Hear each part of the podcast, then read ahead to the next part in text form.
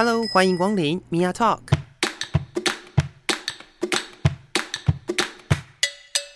每个人都是有趣的书，有着独一无二的故事。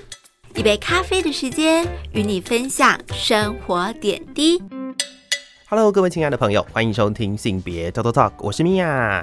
今天在节目当中呢，要来跟各位听众朋友们分享我这个呃农历春节连续假期完成的一件蛮重要的事情。然后，首先要先问问看大家，就是这个连续假期这个年呢，过得还好吗？相信我们所谓的农历春节哦，对于整个呃，有的时候人家会讲说，可能华人来说非常的重要，但我相信对于整个亚洲地区的人来说，各自有各自不同的庆祝方式，但它确确实实呢，也是一个相当重要的节日，有一种。呃，过年嘛，就是承先启后的感觉。虽然我们呃西洋年也有在庆祝，也就是我们的跨年哦，但是呢，这个春节这一段时间哦，真的是亚洲人非常重视的一段时间。那不晓得大家在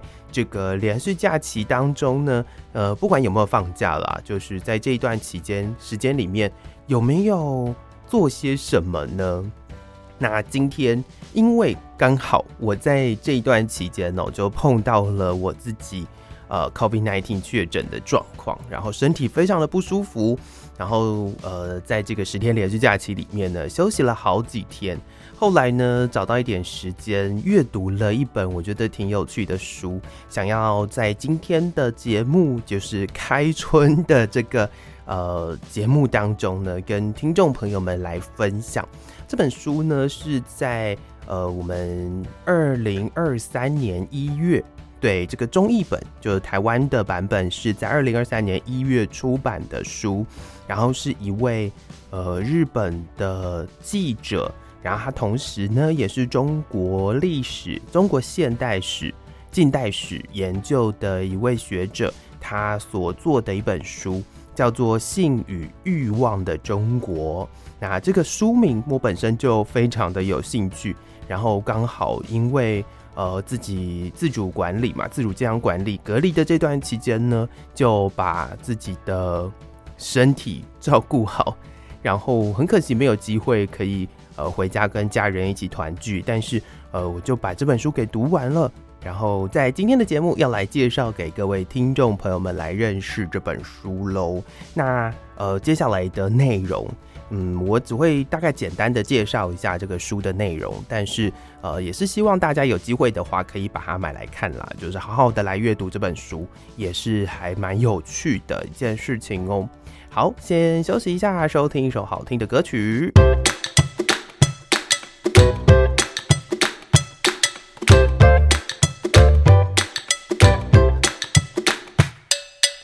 回到性别 Total Talk，我是米娅，今天是我的 solo 时间。那特别呢，就是来跟大家分享我最近，也就是在春节连续假期的这个呃休养生息、承先启后，然后呃好好的休息的这一段期间呢，阅读的一本我觉得蛮有趣的书。那这本书呢，我一开始没有注意到它。但是呢，在今年初，也就是二零二三年的一月份的时候，对，然后我在网络上面呢看到一篇文章，然后它是就是在呃特别推荐这一本书，然后我发现它的呃书名，然后发现它就是作者的背景哦，其实我就蛮有兴趣的。这本书的书名叫做《性与欲望的中国》。那性跟欲望这件事情本身呢，就跟文化蛮有关系的。其实在，呃很多人会会认为，就是性跟欲望是一件呃很私人的事情哦。但是性跟欲望，或者是我们讲性别，其实呢都是一个相当政治的事。为什么会说相当政治呢？因为它跟政策，它跟呃人的生活。它跟大家的生命哦，其实是息息相关的。然后呢，它也跟产业其实有蛮大的关联的。所以在这样子的一个大的框架、这个架构底下呢，其实来谈性跟性欲，或者是谈性跟欲望，其实对于呃了解一个地方的文化是蛮有帮助的。那尤其呢，这一本书它的作者叫做安田丰俊，然后他是一位日本的记者。嗯，我觉得蛮有趣的是，在这一本书里头哦，他使用的是一个调查记者或者是深度报道的一个撰写的方式。但是呢，因为这一位呃安田先生，对他，嗯，他在他自己的呃硕士的学程当中，他的学术研究的那个领域呢，是中国近代史。所以他的书写当中可以找得到蛮多跟呃历史渊源、跟地缘政治、跟历史呃有蛮大的关联的一些故事，然后再加上他自己本身是一位记者，所以他实际上到田野去呃访谈啦，去观察。有蛮多有趣的一些故事都写在呃这样子的一本书当中。这不是一本很大本的书，大概就是呃我看一下哦，应该也两百多页、三百页左右而已。所以呃不是一本非常难读的书。如果大家平常在呃闲暇的时间啦，有空的话，可以阅读看看，就是还不错的一本书。然后它的副标我觉得蛮有趣的。它的副标叫做“从姓氏看见真正的中国”。我觉得这个副标很好玩的是，很多人其实都不会愿意很认真的来讨论性或者是欲望。那这也是我觉得蛮可惜的地方。那我在做节目的时候呢，我也呃蛮多次的机会有机会跟大家分享到蛮多跟性有关系，或者是跟呃情欲跟情色有关系的一些议题。那在这些议题当中，其实都隐含着蛮多呃，我们讲的就是结构性的问题也好，或者是呃，隐含蛮多就是文化的部分在里头。所以呢，在这本书里面，我想都有很多很多的介绍。首先要跟大家聊一聊的地方，就是呃，到底性这件事情，或者是欲望这件事情，它的意识是怎么样建立起来的？如果大家对于呃。相关的研究或者是相关的理论哦，有一点点的认识的话，其实也蛮推荐大家去看最近有 有中译本在出版的另外一本书。那那个是呃哲学家法国的哲学家米歇尔·福寇傅科所撰写的一本一本，我觉得也没有到很厚的一本书，叫做《性史》，性别的性，然后历史的史。然后，或者是有的人会叫它性意识史，对。那透过呃，傅柯在哲学、在呃历史研究的这一件这个这个过程当中呢，去挖掘性的意识到底是怎么样深植在大家的心中的，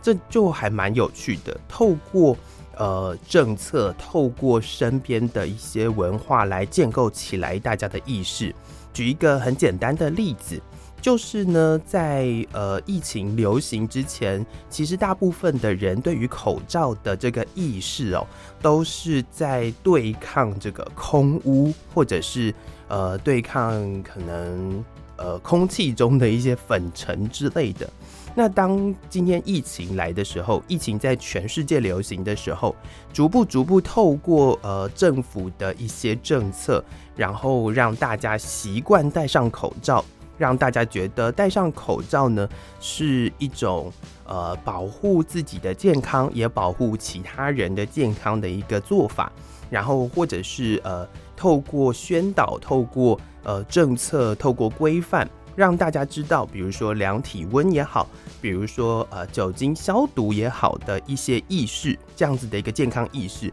所建立起来，就是透过政策的方法。所以性的意识呢，在妇科的呃研究当中，他发现性的意识，或者是大家对于性的一些恐惧跟禁忌，其实也是透过政策，透过呃政府所制定的一些呃一些一些规范或者是一些限制，然后来让大家觉得性是一件呃很私人的事情，让大家觉得性是一件嗯、不能被谈论的事情。甚至呢，在面对性的时候，很多人呢都会觉得难以启齿。那这些东西呢，其实这些意识呢，都是透过这个呃。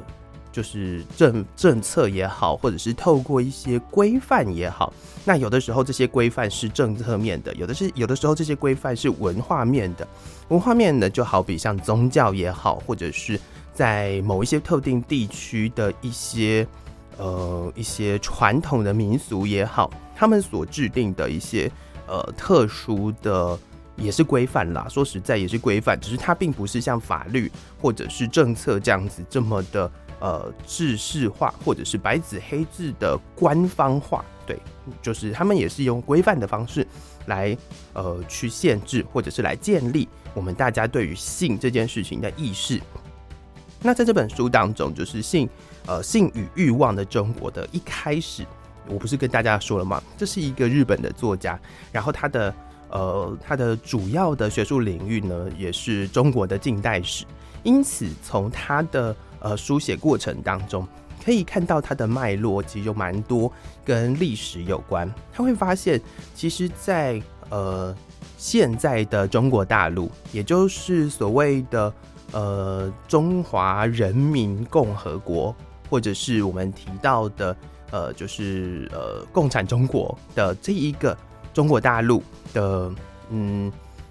建立之前，可能其他的朝代。像明朝、清朝对于性的一个观点哦，其实都是不太一样的。然后再来，呃，我从他的书写当中也发现哦，有很多的跟性有关系的呃政策，透过领导人的更换，其实也有蛮大的不同。然后，其实说实在的，就是呃，透过历史的角度去去思考，就我们现在所认为。很如常，或者是像在台湾的朋友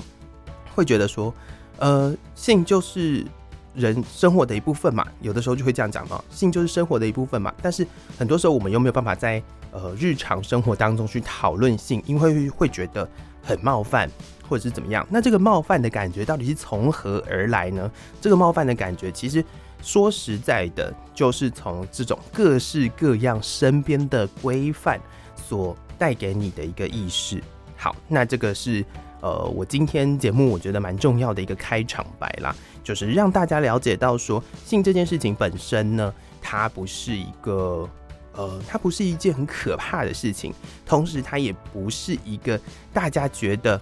自然而然的事情。很多时候我们都会把性跟生殖这两件事情直接混为一谈哦。但是呢，我觉得在呃安田丰俊的这个书当中，他很明确的写性跟欲望，他并没有写性跟生殖。虽然在他的论述里面也有提到跟生殖有关的部分，但那是我们后来要继续提的事情。所以聊到这个地方，先休息一下。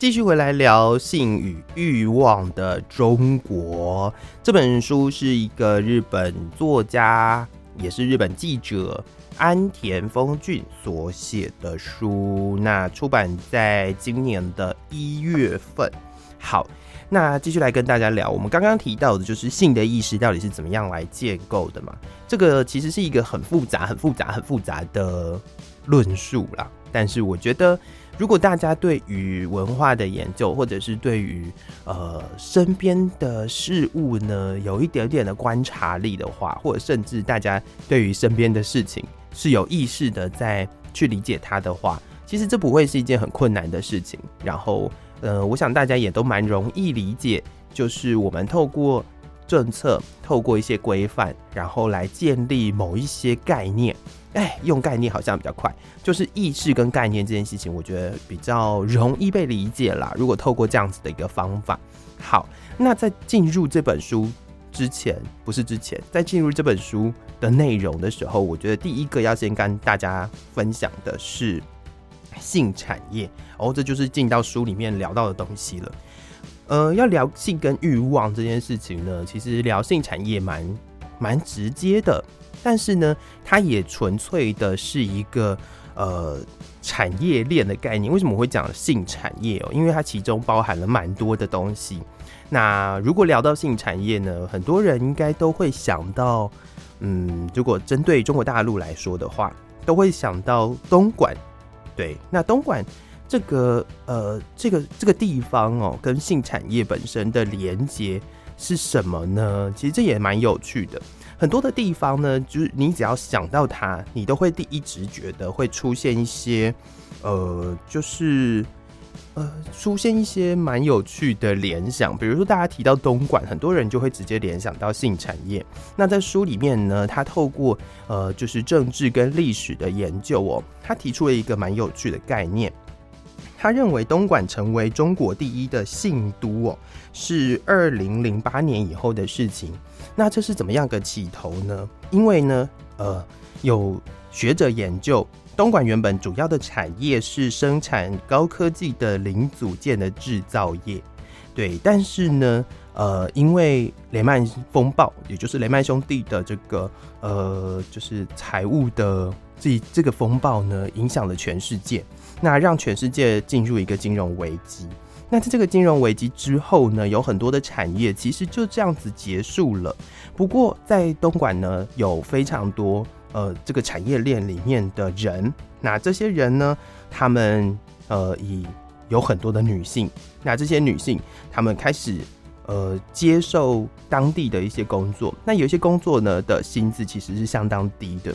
那这个这个薪资相当低，到后来逐步逐步的就试着透过不一样的方式去谋生，以至于。呃，就是性产业在东莞就逐渐的开始蓬勃发展了，这样子。那这个是一个蛮有趣的一个呃过程。我想很多朋友，大概都可以理解到说，其实，在呃透过整个世界金融或者是呃世界产业的一些改变，有可能会影响到某一些区域的。的的工作，或者是它的原原本的产业，那他们会转型。那东莞做的转型呢，就是把这个东莞这个地方呢，就变成了一个呃性产业相当蓬勃发展的地方。那在东莞呢，为什么会从东莞开始聊起哦？因为这个作者的一开始他写到，就是他之前去东莞的时候住了一个旅馆，那那个旅馆呢，就是四面都是镜子，看起来就超级。富丽堂皇，但是又挺情色的这样子。那这个这个感觉到底是怎么来的？所以他就是深入去研究，就是东莞在呃以往被大家认为性产业相当蓬勃发展的一个过程。但是现在不一样的地方是，又回到政策面，因为现在呢的呃中国大陆的政策哦，就是有一种应该说它已经算是一种世界潮流的感觉了，就是就是透过。呃，所谓的扫黄，或者是透过呃限制，嗯，所谓的性工作来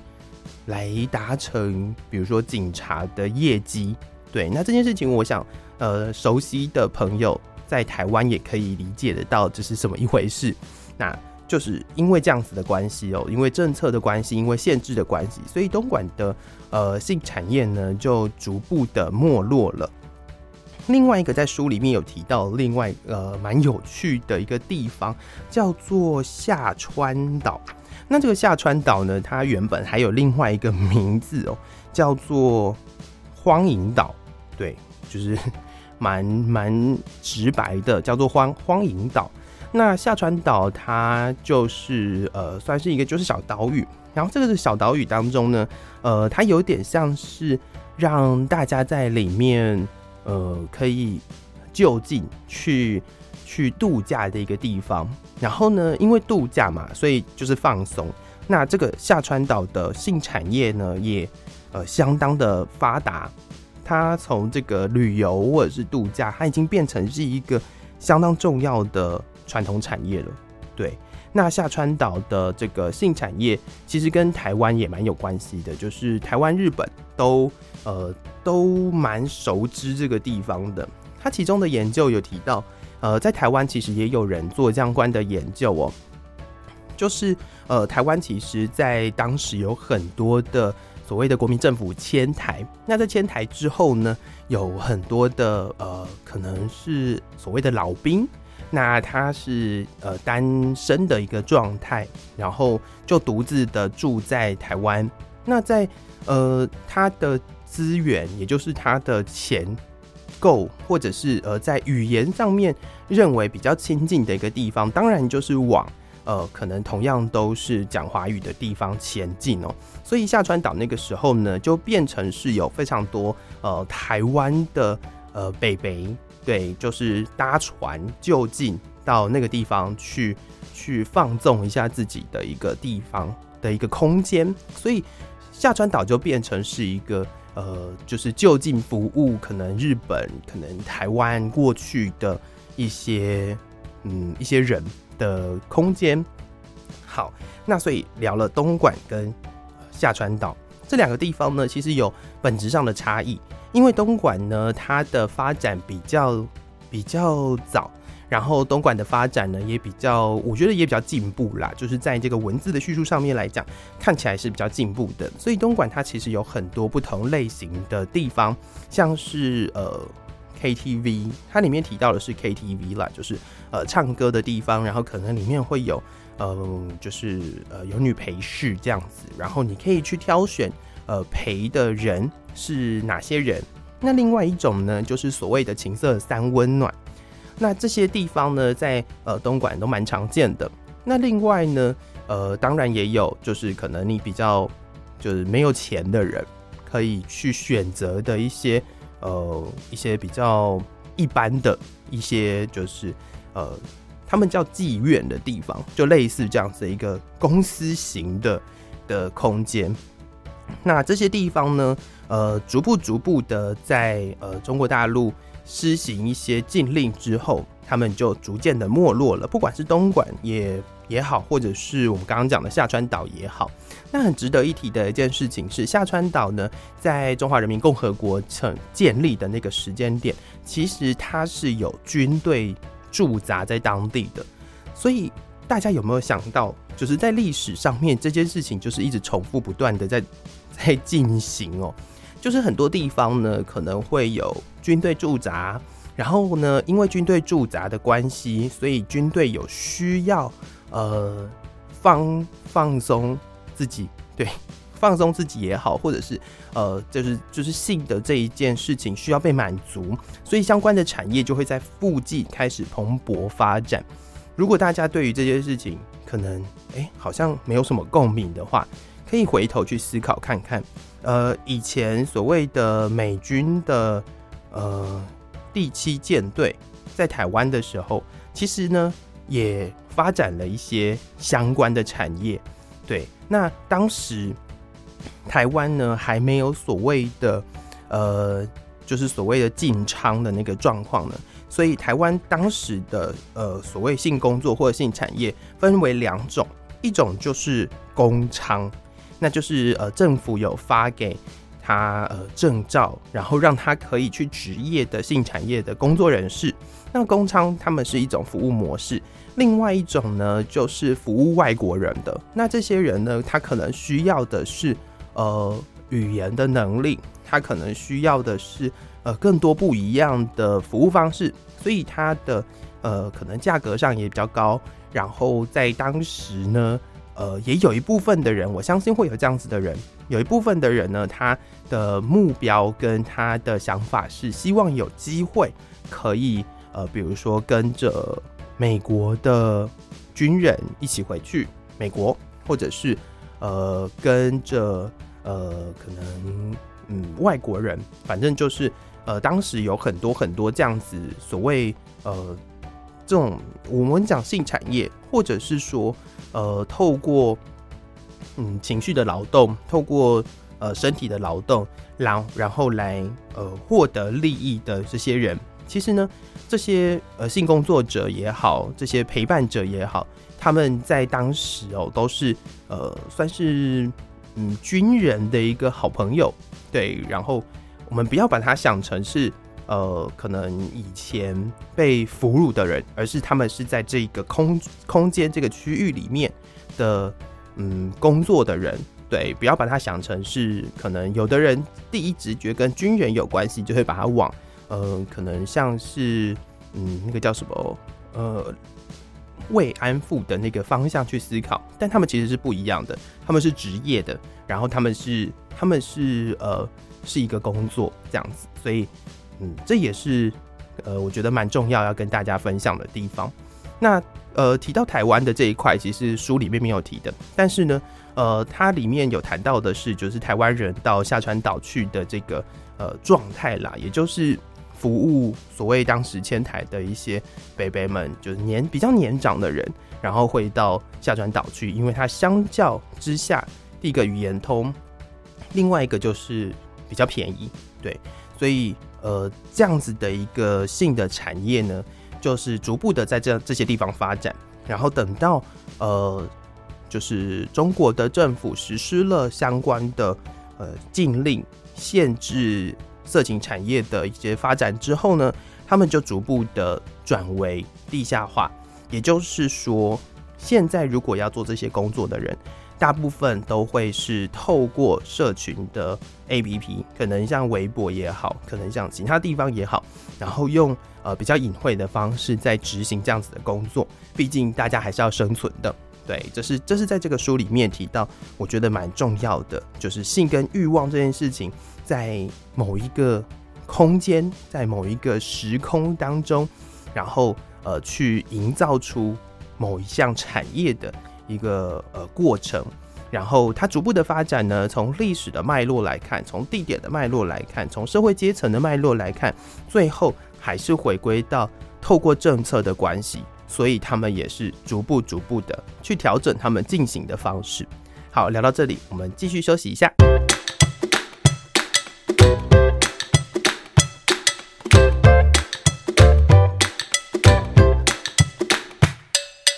回到性别 Talk Talk Talk 节目，我是米娅。我们今天呢，在节目里面为大家介绍，然后也是顺便想要跟大家分享一下的。主题呢，是我在过年的期间阅读完的一本书，叫做《性与欲望的中国》。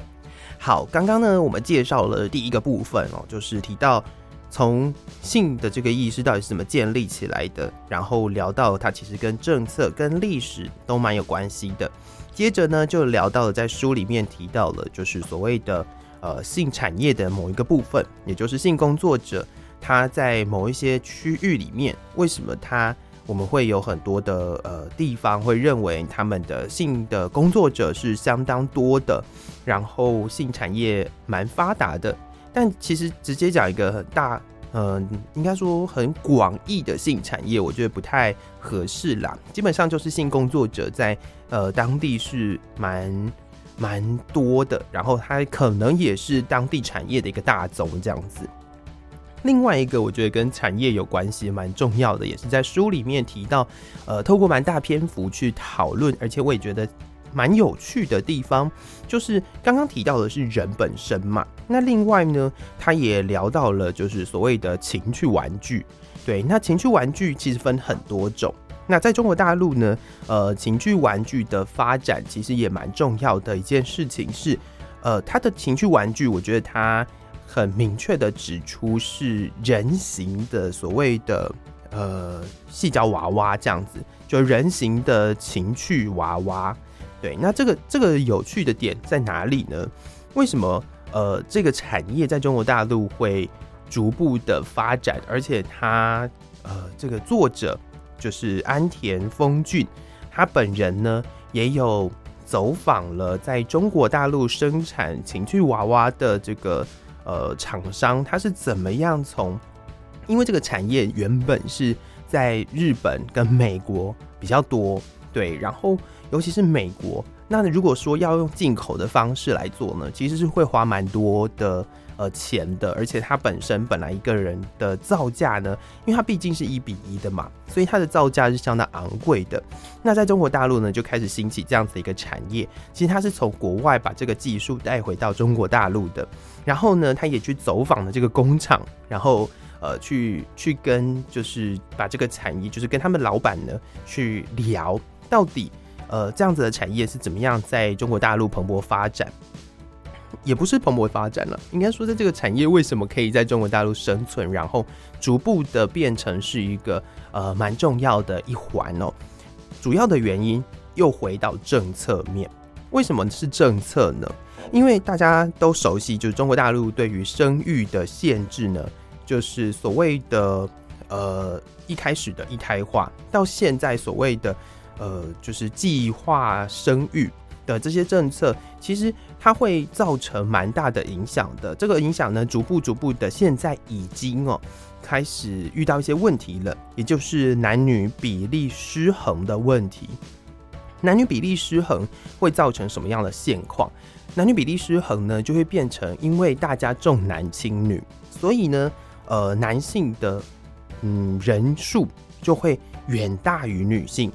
这个比例。变成非常悬殊的状况下，就有一些，比如说像呃单身男性需要透过呃就是嗯情趣玩具的方式去去可能达到去满足自己的性，或者是满足自己的欲望，甚至纯粹是满足一个陪伴的需求。我觉得这都是在呃这样子的一个生育政策当中会碰到的问题。虽然现在所谓的计划生育已经不再是以往的一胎化政策了，但是呢，当初一胎化政策下的这些小孩都逐渐的长成一个就是中壮年的状态。那这些人他们就是实质上存在的，造成的状况，造成的影响，其实呢，呃，让这个情趣玩具的。一个呃产业变成是变成是就好像挺重要的，对，所以呢，在真的实际走访这些产业的时候，就会发现，哎、他们的呃建立或者是他们的嗯，就是把这个这个产业带到中国大陆去的源头是如此，也是希望可以透过呃这样子的一个产业，达到实质上的一个呃陪伴跟。呃，满足就是广大男性朋友的一个，嗯，一个一个就是商，反正他的他的他的消费者群其实是相当相当庞大的嘛，大家都可以理解，就是中国大陆的人就是非常的多，所以呃，就是在透在这样子的一个产业的需求底下哦，它就出现了，对，所以呃。又回到性跟欲望这件事情，或者是我们提到的很多很多的产业，其实都跟政策有关。我们刚刚提到，大家可能会觉得哦，生育政策会影响到的可能呃男女比例失衡，但是大家没有想到的是，在男女比例失衡底下，另外造成的是呃情趣玩具的一个产业也蓬勃发展了。那谈到情趣玩具呢？很多人就会开始往一些呃，可能哦，就是为了要发泄性欲嘛，为了要发泄欲望。但是呢，在这个书中呢，他其实也实际走访了一个呃，拥有非常多就是所谓情趣娃娃的呃一个人。那他在网络上好像蛮有名的。那这个人呢，他称他为情趣娃娃仙人。为什么叫他仙人哦？因为他拥有了这些娃娃，但他并不是为了要满足自己的呃性欲，甚至他认为他自他自己认为把情趣娃娃拿来呃发泄性欲是呃是一个对他来说，他觉得呃。不不需要，或甚至说对他来说，他觉得呃是是伤害了这个娃娃的一件事情，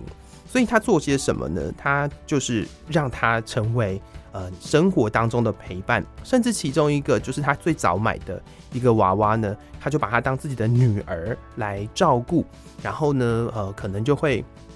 买衣服给他穿啦，然后拍很多很多呃像出游的照片也好啦，然后。就把它当成是一个 model，为什么会把它当成 model 啊？因为它就是一个等比例的人，然后呃，因为在这些情趣娃娃的身体里面呢是有骨架的，那这些骨架是可以呃随着你的需求去去摆、去弯曲，然后所以它可以做出相当多不同的动作。那在这样子的一个呃设计底下呢，它就成为了一个很像是。呃，我们现在讲的就是网红的状态，就是这个娃娃本人就成为一个很像网红的状态。所以因此呢，他认识了景区娃娃，然后他也买了相当多，然后呃，透过不同类型的娃娃跟不同类型的拍照需求跟呃你呃服装的需求，然后变成是一个他自己的兴趣跟他自己的喜好，然后哎、欸，这就突然间从原本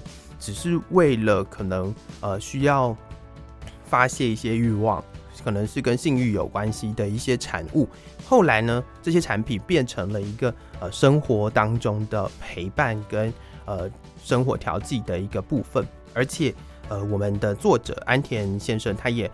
亲自的，就是到乡下去，因为他住在农村哦、去跟这个为什么会叫仙人，因为他住在农村，去住在他们家，然后去呃去认识他，去去观察，去了解。他生活是怎么跟这些呃情趣娃娃共处的？这也是一个蛮有趣的部分。那这个部分呢，也是我觉得我在阅读这本书的时候，我觉得非常的有兴趣的。然后也从中呢获得蛮多，就是很多时候我们觉得某一些东西被发明出来，或者是某一些物品、某一些科技被发明出来，它的功能可能是 A。但是有一些人呢，就使用它的 B 功能，然后呃，甚至可能把那个 B 功能发扬光大。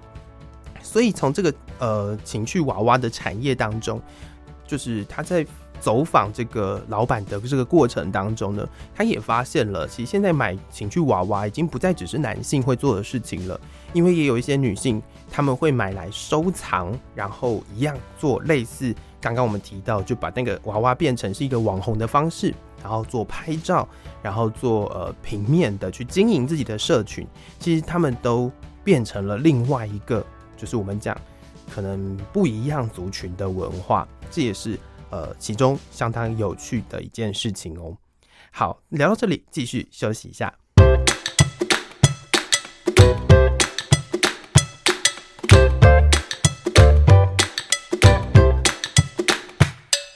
好的，在节目的最后呢，我最后挑选了一个，呃，我觉得在这本书当中提到呃蛮重要的一个问题，但是它的篇幅并没有很大，不过我觉得蛮值得跟大家分享的。呃，我今天讲的部分呢，就是只是这本书里面的一些小部分而已。如果真的有兴趣的朋友，还是呃要去买这本书，然后来阅读或者去借啦，都可以。但就是我觉得真的实际上阅读它所书写的这个内容是蛮有趣的。最后聊一聊，就是它有一个章节在谈 LGBT 族群在中国大陆的状况。那提到我们刚刚讲的，就是在生育政策底下呢，其实呃虽然有限度的控制中国大陆的人口的成长，但是它的人口其实实际上还是相当多的。那呃就会在这个呃生育的这个呃政策里面呢，发现了某一些问题。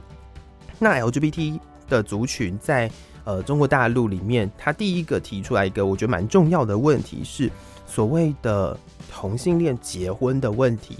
为什么？因为呃，华人对于血脉的延续哦，是有一个很奇妙的执念的。所以呢，呃，大家在这个所谓的生育政策底下呢，很多人呢，他都被赋予很重要的责任，就是你要去延续你的血脉，你要呃成为呃家里。的传人好了，我们这样讲好了，就是从以前到现在，其实呃，中国或者是我们讲华人，对于血脉的这一个嫡系的这种感觉，其实有蛮重的执念的，所以呢，就会出现有很多的 LGBTQ 族群呢，被迫一定要呃跟异性结婚，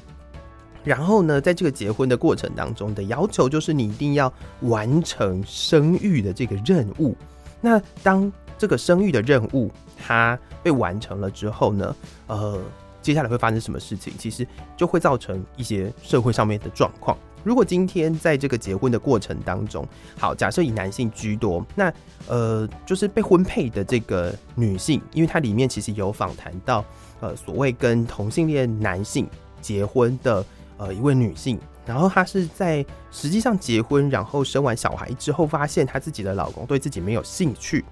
然后才意识到，或者是才实际上知道说，呃，哦，他自己结婚的这个对象是一位男同志，然后没有办法就是他他他他自己觉得他自己呃很可怜，好像就是被被在这个体制被这个架构里面被伤害了。那这这也是有可能会发生的事情。那这个事情呢，其实呃时有所闻啦，就是不管是在中国大陆也好，在台湾也好，其实都会遇到这样同样的问题哦。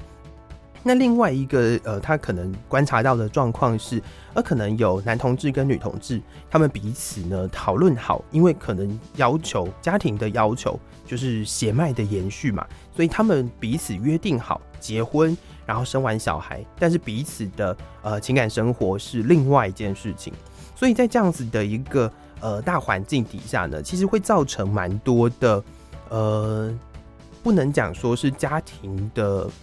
纷争，或者是家庭的破碎，或者是什么，就是我觉得，呃，可以重新去思考一下，就是大家认为家庭，或者是大家认为生儿育女的这个概念，到底是是怎么样？然后再来，呃，如果大家比较熟悉的话，就是中国大陆最近其实也对于呃，可能 LGBTQ。或者是呃讲简单一点，就是所谓同性之间的爱的一些呃宣传或者是一些内容是有限制，甚至是呃有点极尽迫害的一个状态状态哦。所以呢，呃，我觉得呃在这本书里面虽然没有很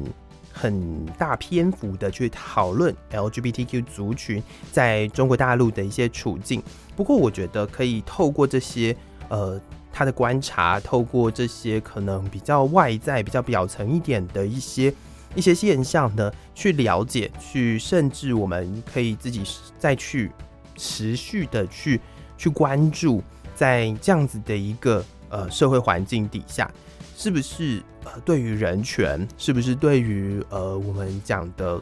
自由，或者是对于呃我们的人类的一个生存啦？我讲生存其实有点太。太辛苦了一点，但是我觉得实际上就是不同族群的人都应该要和睦相处，都应该要呃营造某一个友善的环境。那是不是呃在这个状况底下，在这样子的一个政策或规范的的框架底下，变成了一个好像呃会过得很辛苦的一个状态呢？就也是值得我们大家一起去呃深思去讨论的。今天呢，就跟大家分享的呃一点点内容，其实这不到一半的内容而已。但是呢，我觉得呃是我个人认为这本书蛮有趣的地方，然后跟大家来做分享，也是我过年这段期间看的书，叫做《性与欲望的中国》，是日本的作家安田丰俊所做的一本书。有兴趣的朋友一定要来找来看哦，它真的是呃蛮易读的，我觉得，因为它就是一个。呃，新闻报道的方式，一个深入报道的方式去撰写的一本书，非常感谢大家今天的收听，性别 Total Talk，我是 Mia，，我们下次见喽，拜拜。